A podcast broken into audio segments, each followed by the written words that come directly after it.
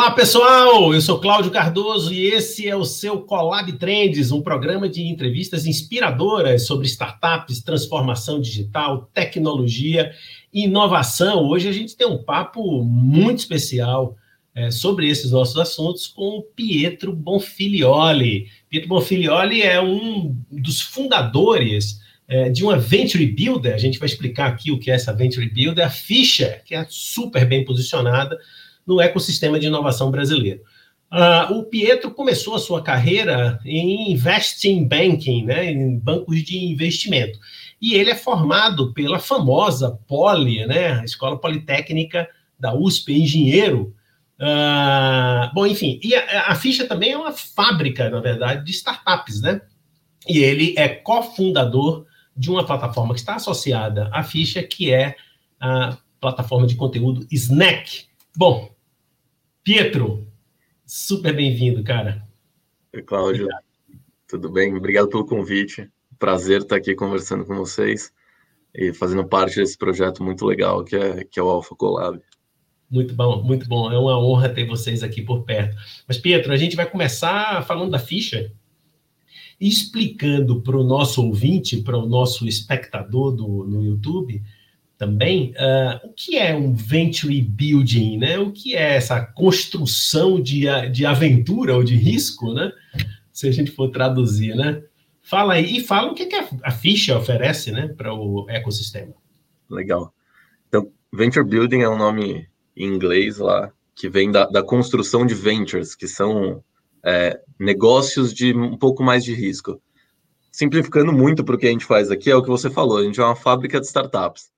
Então, a gente ajuda empreendedores e empresas a criarem startups e negócios e produtos digitais. Então, como você falou, eu vim de mercado financeiro, meus sócios aqui também vieram de mercado financeiro, e a gente passou muito tempo olhando para diversos problemas que hoje são resolvidos pelas famosas fintechs, né, as startups dos setores financeiros, como o Nubank da vida, é, e olhando e falando, cara, tem muito problema aqui que a gente poderia resolver com tecnologia. É, como que a gente faz para resolver esses problemas, né? Então a gente lá atrás, em 2016, 2017, a gente teve a ideia de pegar alguns desses problemas e falar, pô, vamos montar aqui uma empresa usando tecnologia para resolver de forma simples esses problemas. E aí, ao longo do caminho, a gente foi percebendo que tinham muitos potenciais empreendedores é, que entendiam muito dos seus setores, não só no setor financeiro, mas no setor de seguros, que também é uma aba do setor financeiro, mas até setor automotivo, é, gestão de back-office, diversos empreendedores que entendiam muito do negócio deles, mas eles não entendiam como ser um empreendedor, como ter um negócio, como criar um negócio.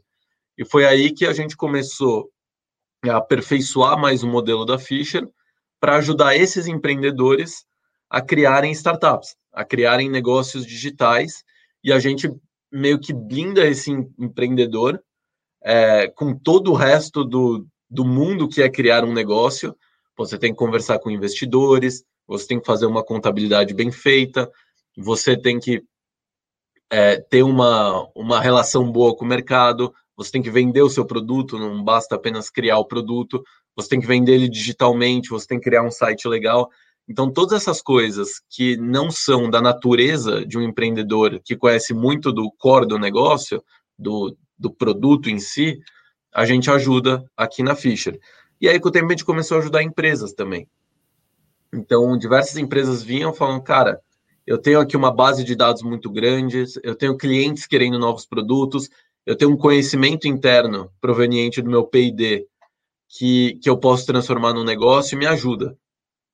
E aí a gente começou a, a meio que pegar essa, essa, esse, essa capa de, de negócio, de startup, de esse, essas ferramentas aqui e criar é, negócios em parcerias com, com empreendedores e empresas. E a gente vem fazendo isso nos últimos quatro, cinco anos. É, e aí, no meio do caminho, surgiu esse projeto que você comentou, que é a Snack, que é um projeto de conteúdo. Ah, legal. Eu queria, então, a gente aproveita já, né? Porque a gente ainda está nessa apresentação da, da oferta de valor de vocês, né? Que se destacaram assim, tudo, tudo também nesse, nesse mundo do, do, de ecossistema de inovação brasileiro, ele é razoavelmente recente, né? Então, uhum. na verdade, essas eh, iniciativas como a de vocês se destacam num ritmo e numa temporalidade que talvez não fosse de outras áreas. Né? Em quatro, cinco anos, vocês estão muito bem posicionados e merecidamente bem posicionados numa área que me interessa muito, que é conteúdo.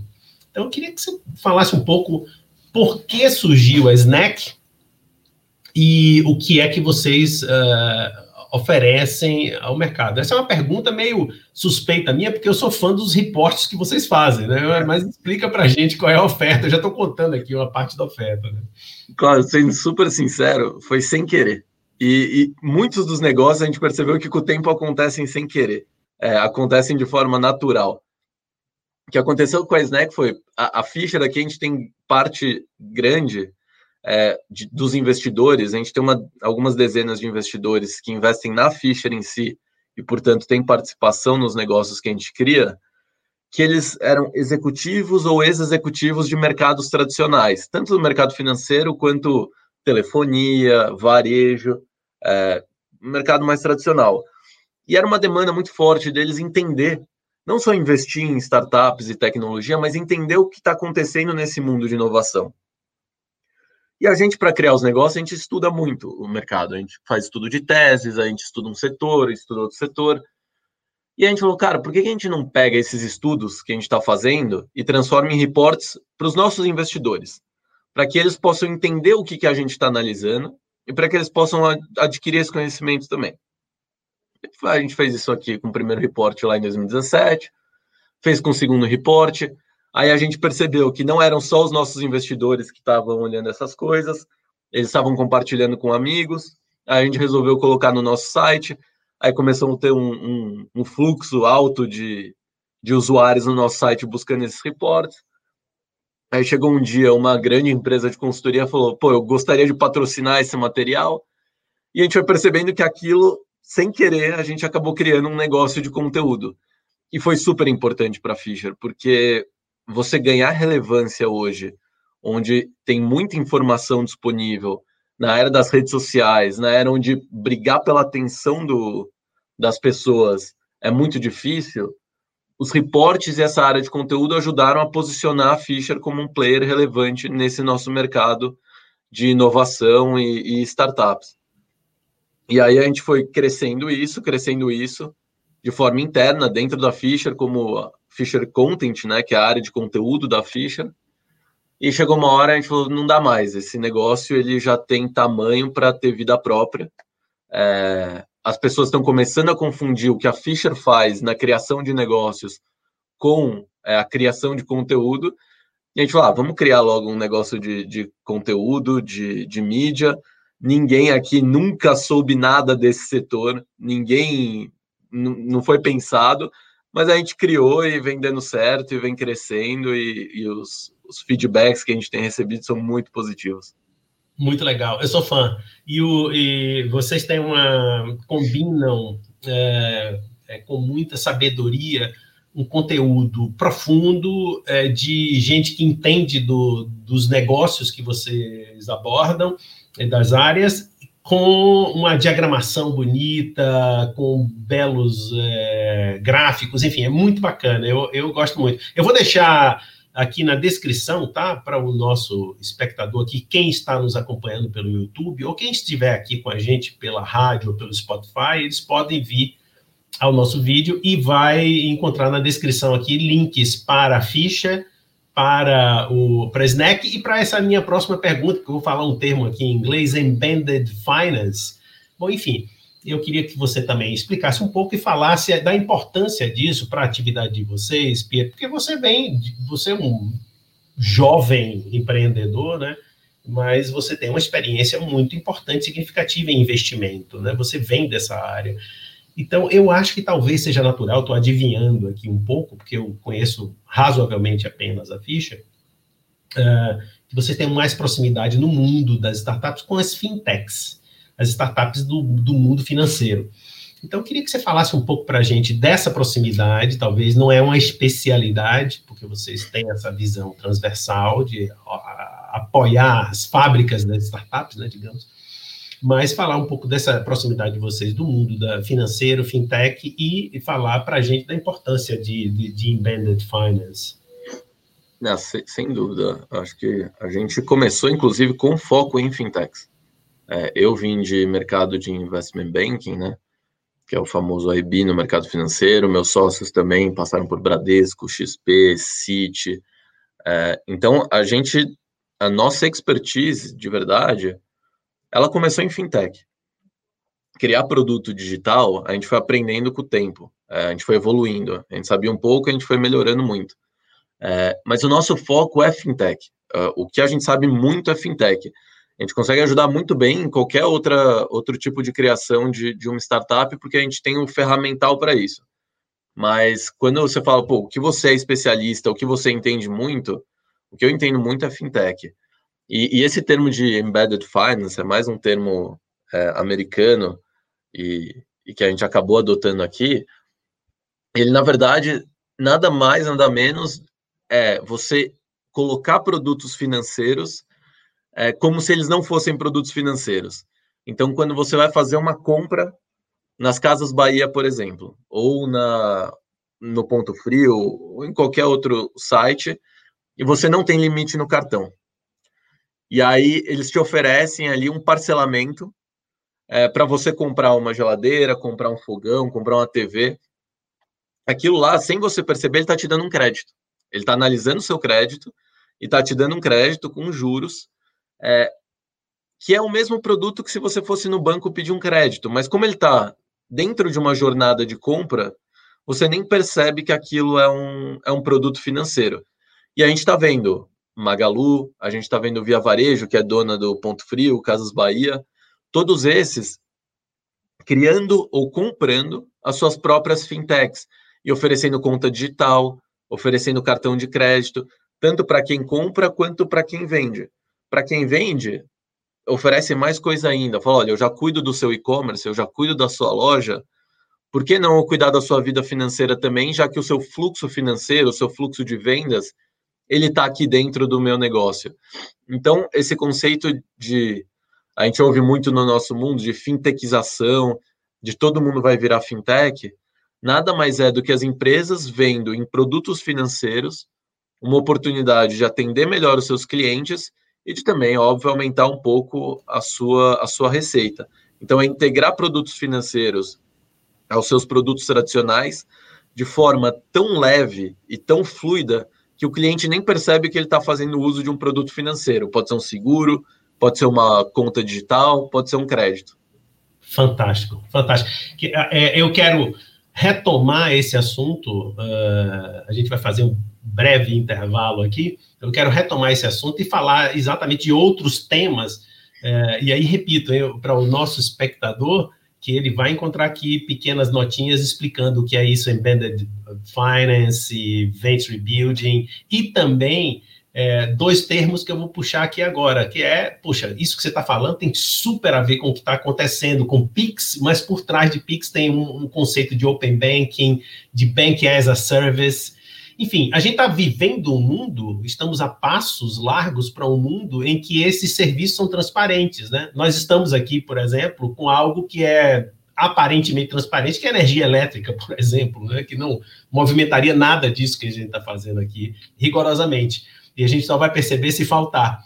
Então, é, esse trabalho que vocês estão fazendo, de certo modo, é uma nova camada de infraestrutura no mundo em que vai transformar o mundo de, uma forma muito mais fluida e ter um impacto espetacular sobre as pessoas. Mas olha, eu vou deixar para falar disso logo depois do intervalo. Fique com a gente aqui na Transamérica. Daqui a pouquinho a gente volta com Pietro Bonfilioli.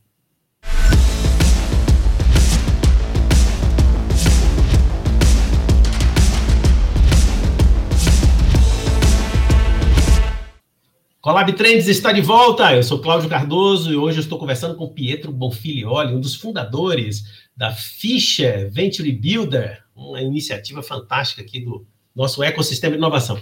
Antes do intervalo, a gente estava conversando, Pietro, sobre Open Bank, Bank as a Service, mas na verdade a gente estava conversando sobre o seguinte: o papel de gente como você na ficha é, é, é apoiar iniciativas de, de, de provocar quase uma transparência de uma série de serviços que são complexos, né? Seguros, crédito da área financeira, uh, com, por meio de fintechs, e que impactam o consumidor que vai comprar uma geladeira, um fogão, ou que vai fazer um seguro e está saindo da garagem e o seguro começa a valer e ele fica mais barato. Quando o cara bota o carro na garagem, ele para de funcionar.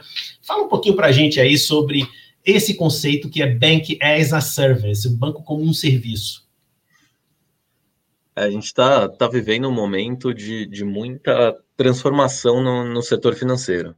É, e, e é, um, é um momento legal porque essa transformação ela não está sendo só puxada por startups e, e, fundos de investimento, mas também pelo Banco Central, que implementou essas diversas medidas que você comentou, PIX, Open Banking. É, no final, todo mundo aqui tem o, o, objetivo de tornar a vida do cliente melhor e mais simples. É, não tem por que você pagar sete reais para fazer uma transferência de dinheiro como a gente pagava com o TED. O Pix agora é de graça. É, a gente está num mundo muito diferente do que era 10 anos atrás. A tecnologia hoje evoluiu muito, quebrou muitos os custos, é, diminuiu muitos os custos e permitiu com que a gente fizesse coisas que antes não dava para fazer. Então, você precisava ter uma agência, por exemplo, antigamente, porque era assim que você validava que aquela pessoa era aquela pessoa. Você ia lá, conversava com o gerente e pegava dinheiro, ou abria uma conta. Hoje, você já tem diversos jeitos de comprovar que uma pessoa é uma pessoa por trás de um celular mesmo, é, que uma pessoa é ela no computador mesmo. É, então, a pessoa não precisa se deslocar mais para a agência. E, de repente, todos os ativos, toda aquela rede de agências que os bancos tinham, que eram super valiosas, passaram a ser custo, e não mais um ativo, não mais um diferencial. E tudo isso é, gerou um mundo com muito mais competição. E para melhorar isso, surgiu esse novo termo, essas novas plataformas de Bank as a Service, que é o que? São empresas que constroem toda uma estrutura de banco para que outras empresas ofereçam serviços bancários. Então, simplificando, é como se uma empresa fosse lá e montasse é, um produto de conta digital, cartão de crédito, você conseguir ver seu extrato, você conseguir pegar um crédito. Só que ela deixa aquilo sem a marca dela.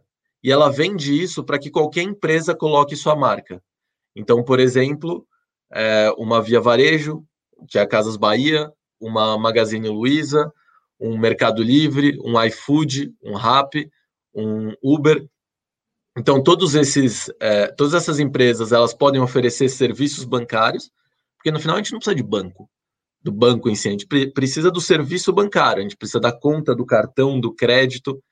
É, então, todas essas, essas empresas, elas podem ter seus próprios bancos, só que elas não têm o custo e todo, não precisam do know-how tecnológico do conhecimento de construir um banco, porque tem outras empresas que oferecem isso para elas como se fosse uma plataforma. É, então, cada vez mais a gente vai ter bancos de nicho. Então, o iFood começou a oferecer conta para restaurante. É, daqui a pouco ele pode oferecer conta para os entregadores. E aí você tem o banco dos entregadores, o banco do motorista de aplicativo, o banco do caminhoneiro. Então, você consegue oferecer um produto muito melhor, muito mais específico para o seu cliente, mas sem ter o custo de criar um Itaú ou um Bradesco do zero com mainframes gigantescos. Fantástico, fantástico, que mudança espetacular. Nossa, você está dando uma, uma aula aqui tão bem feita, Pietro, que esclarece para o nosso ouvinte, para mim próprio, como essa coisa toda opera. Agora, eu queria voltar para o, o, digamos, a oferta de valor da, da ficha, você disse, poxa, uma fábrica, uma fábrica no, no sentido de que, na verdade, é artesanal. Eu conheço vocês, é um trabalho enorme por, com cada cliente, com cada startup, uh, enfim. Agora, veja, o crescimento das startups, é, para que as pessoas entendam também, ele não se dá por mágica, ele se dá por investimento. Né? Tem muito dinheiro, na, na, eu não sei se é muito, mas em alguns casos sim. Né? Uh, e vocês são caras que montam esse essa engenharia para que aconteça. Então, tem as, as aquisições e junções, que se chama de M&A, né, por exemplo, ou investimento. Ou seja, esse crescimento não é simplesmente orgânico. O cara tem uma ideia genial, dois gêniozinhos lá, uns garotos, e aí a coisa vai, puf, né? Tem um, um super investimento, estrutura empresarial por trás. Conta para a gente um pouquinho esse lado, que eu sei que é muito extenso para a nossa entrevista, mas dá uma ideia para a gente do que é, por exemplo, montar um M&A ou um investimento para uma startup crescer e se posicionar. É, hoje a gente esse caso até é interessante, a gente sempre usa como exemplo dos dois garotos de 20 anos ou de 16 anos. É, isso ainda existe. Pega os meninos lá que criaram a Pagar-me, o Henrique o Pedro, e agora fizeram a Brex, que é uma startup no, nos Estados Unidos. É, eles fizeram isso, com 15 anos eles fundaram a Pagar-me. O Mark Zuckerberg, com 20 anos, estava fazendo Facebook, mas isso não é a realidade. A realidade do empreendedor médio que tem sucesso é próximo aos 40, 45 anos, é um cara que tem uma certa experiência, que conseguiu criar um networking, que amadureceu, é, porque criar um negócio, Cláudio, é, é muito complicado e exige diversas habilidades que não são só saber programar, saber vender, é todo um conjunto de habilidades. E hoje, aquela história tradicional da, da Apple que foi lançada na garagem, foi feita aos poucos, até aquilo teve investimento. Mas hoje o mundo está tão rápido e tão acelerado e a gente tem mais capital disponível para investir nos negócios, a gente tem mais dinheiro disponível para isso, é, já é um investimento que está se tornando mais conhecido, que você, se você for fazer devagarzinho, assim, ah, eu vou fazer aos pouquinhos, vou ganhar um cliente por mês, vai vir alguém vai te atropelar em cima disso, porque alguém vai levantar muito dinheiro, seu concorrente vai lá, vai levantar dinheiro e vai fazer mais rápido. Então, fazer rápido é muito importante hoje. Você, a gente fala com empresas que às vezes querem criar startups ou produtos digitais, falam, não, vou passar aqui por todas as minhas aprovações, eu vou conversar com todo mundo aqui dentro. Cara, se você for levar um ano para criar isso, alguém já fez e você perdeu o mercado, você perdeu o time. E então esse processo de investimento ele ajuda muito a você conseguir montar a equipe para o que você vai ter daqui a um ano. Então, eu espero que daqui a um ano eu tenha mil clientes, mas eu preciso de uma estrutura para ter esses mil clientes, eu preciso do produto desenvolvido. Então, eu pego o dinheiro antes, monto uma equipe, monto o produto, e aí eu vou atrás dos clientes, aí eu vou atrás de crescer. Então, é um ciclo sempre de meio que diferente de uma empresa onde você vai, vende, pega esse dinheiro que você vendeu, reinveste, cresce, você investe tudo antes e cresce mais rápido. Você investe em marketing, tudo isso. E aí entra muito da questão do M&A que você comentou, que na sigla em português são fusões e aquisições, que é um jeito mais rápido de você conseguir isso. Uma empresa que tem muito dinheiro, às vezes não vale a pena para ela construir um produto do zero vai compra alguém que já construiu e já adquiriu o cliente e começa muito mais rápido. Você começa dois anos à frente e está se tornando cada vez mais comum. Ano passado a gente teve um boom de M&As. É, a gente vem dobrando a cada ano o número de fusões e aquisições nesse nosso mundo de startups.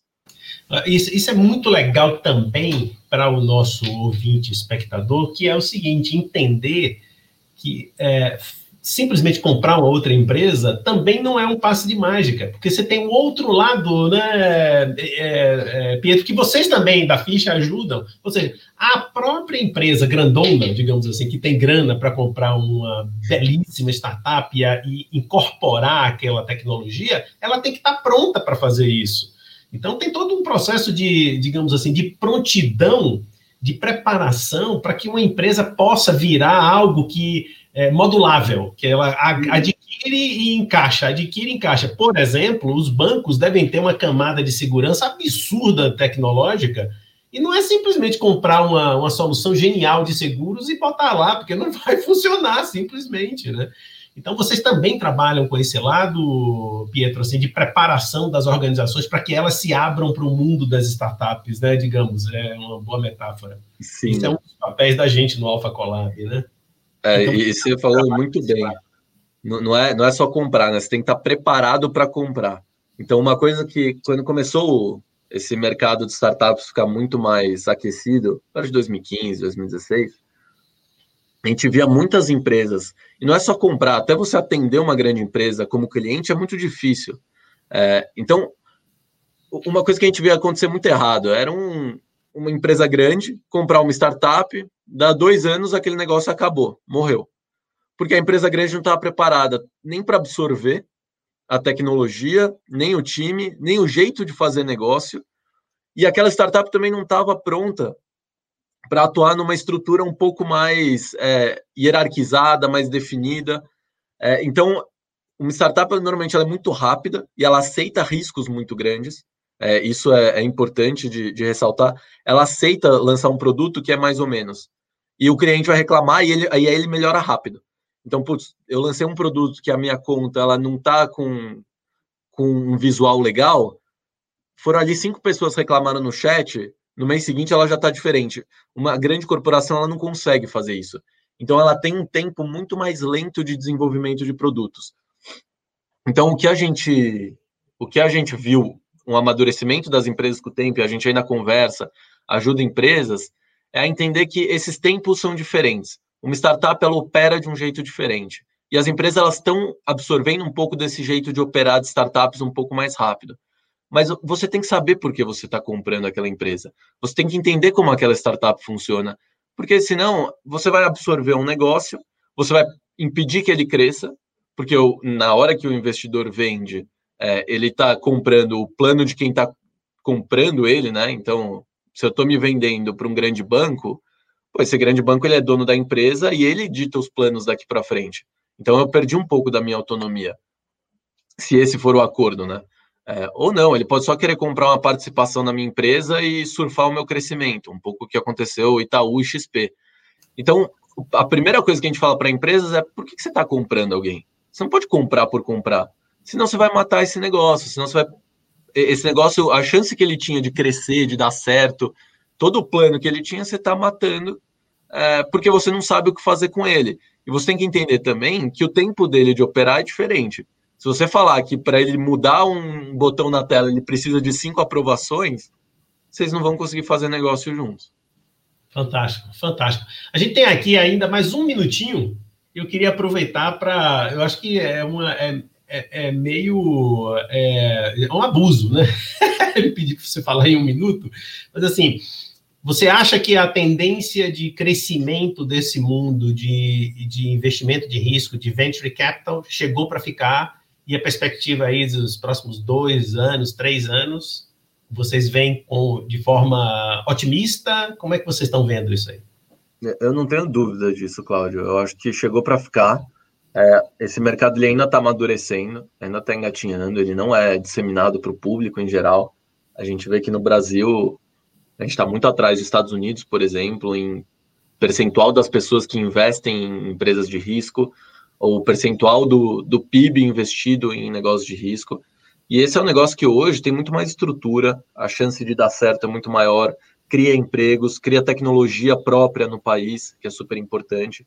Então, eu acho que esse mercado chegou para ficar. Óbvio, como qualquer mercado, a gente está sujeito a variações de uma crise econômica, uma crise por uma pandemia, é, uma condução errada da política econômica do país. A gente está sujeito a tudo isso.